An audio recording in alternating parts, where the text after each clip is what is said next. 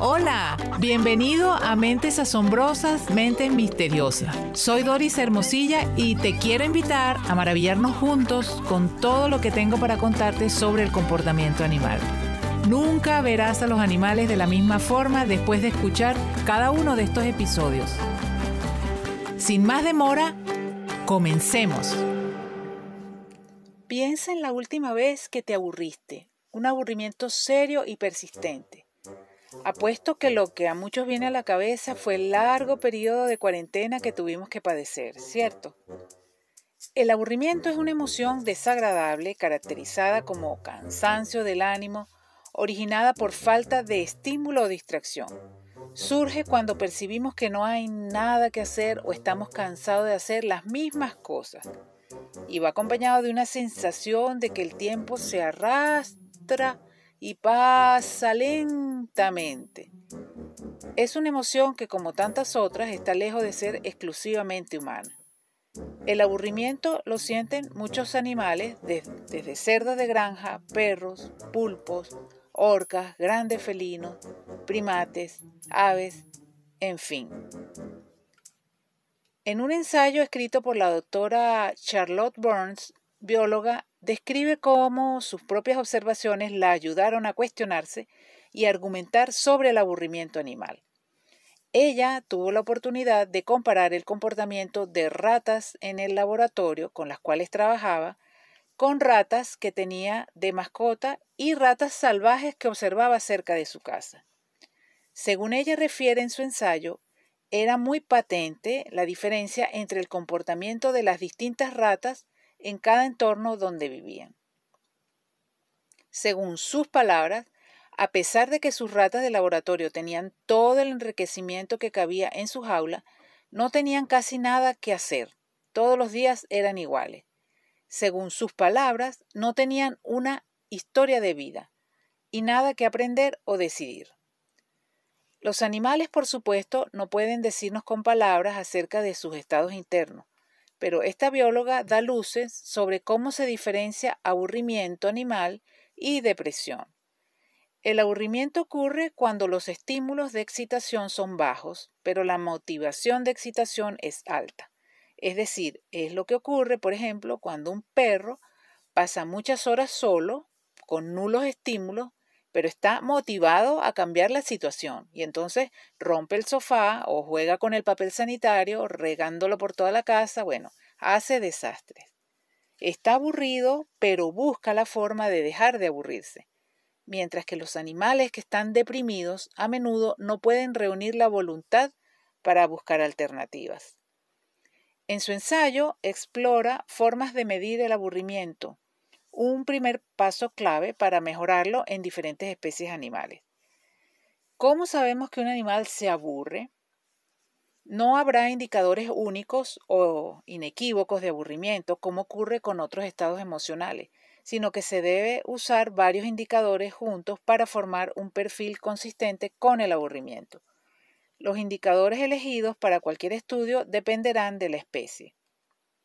Es probable que el aburrimiento tenga un valor adaptativo para motivar la exploración y el aprendizaje, y muchos animales pueden poseer los mecanismos neurológicos básicos para soportarlo. Es algo así como lo que ocurre con los niños. Antes, los niños muchas veces durante las vacaciones podían tener periodos de aburrimiento, pero esto motivaba a que de alguna manera buscara y creara algo con que entretenerse. Por eso los niños de antes podían tener una caja y poco más, y con ello se las arreglaban para encontrar entretención. El aburrimiento en casos así motiva la exploración, la creatividad y el aprendizaje, y es probable que ocurra lo mismo en los animales. De allí que se crea tenga un valor adaptativo. Ahora bien, el aburrimiento crónico ineludible puede ser extremadamente angustioso y dañino. La falta de estimulación puede dañar la flexibilidad neuronal cognitiva y conductual. Los animales salvajes y domesticados corren un riesgo particular en cautiverio cuando el espacio no es suficiente o el ambiente es muy artificial y monótono. La investigación etológica de este fenómeno emocional ha revelado la comprensión de sus causas, desarrollo, función y evolución y permite intervenciones para mitigar el aburrimiento animal. En muchos países los zoos cumplen una serie de recomendaciones precisamente para garantizar el bienestar de los animales que tengan allí, ya sea porque provienen de rescates o porque son huérfanos o porque han sido rehabilitados pero no pueden ser liberados a su hábitat, o porque nacieron en cautiverio y no pueden ser reinsertados en su hábitat. Cuando un animal que vive en un zoológico camina de un lado a otro en un camino recto y se detiene, gira la cabeza, se muerde las patas, muerde a otros, se balancea, camina en círculos, es un animal que está presentando lo que se llama estereotipia Existe además un examen de metabolitos de corticosterona fecal que junto con las estereotipias revelan que un animal está aburrido y sufriendo estrés por ello. Para evitar este comportamiento, los administradores de zoológicos deben tener a los animales en instalaciones suficientemente amplias y estas zonas deben estar enriquecidas con piscinas, madrigueras, piedras, una cubierta de árboles, y algo que es sumamente importante también es el papel que cumplen los cuidadores, quienes deben estar debidamente entrenados y asesorados. O sea, no es llegar y poner allí a cualquier persona haciendo el papel de cuidador. Bueno, y en nuestras casas también podemos tener un gatito o un perro sufriendo de aburrimiento.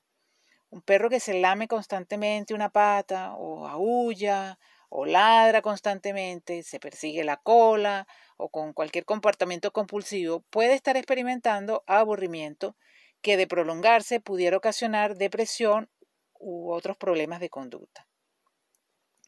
Dándole un poco más de tiempo de calidad, más paseos al aire libre o paseos más largos, jugar con él y sus juguetes, eso es más estimulante que pretender que juegue solo siempre. En cuanto a los animales de granja y de laboratorio, son las especies en que menos se ha estudiado hasta el momento el aburrimiento. Y por supuesto es imperativo que se estudie y se tomen las medidas para garantizar también a ellos su bienestar. Si bien es cierto que las acciones tomadas para aumentar el bienestar en animales de granja no se hace por ellos o solo por ellos, sino para asegurar una óptima producción, es importante también considerar el aburrimiento como un factor que también afecta su bienestar. Durante la pandemia, también los animales que viven en zoológicos experimentaron mucho aburrimiento. Esto al parecer, según informes, fue por falta de humanos visitantes y porque la interacción con cuidadores había disminuido considerablemente. Así que varios zoológicos como estrategia planearon excursiones a diversas especies animales dentro del mismo parque como una forma de estimular y variar sus días. Fue así como pingüinos fueron llevados de paseo por las instalaciones en un acuario de Chicago. Se permitió que los flamencos en el zoológico de Denver y Portland deambularan fuera de sus recintos. Las llamas en el zoológico de Toronto visitaron a los amigables osos polares del vecindario y los leones marinos en el acuario de Chicago pudieron explorar algunos espacios de las oficinas de los humanos. Y claro, esto nos puede parecer muy artificial porque lo que ellos querrían es ir a sus hábitats naturales, pero muchas veces por razones diversas como las que te mencioné antes, no es posible reinsertarlos. Morirían. Para terminar, te contaré la historia de Watana, una joven orangutana que fue criada en el zoológico de París desde bebé.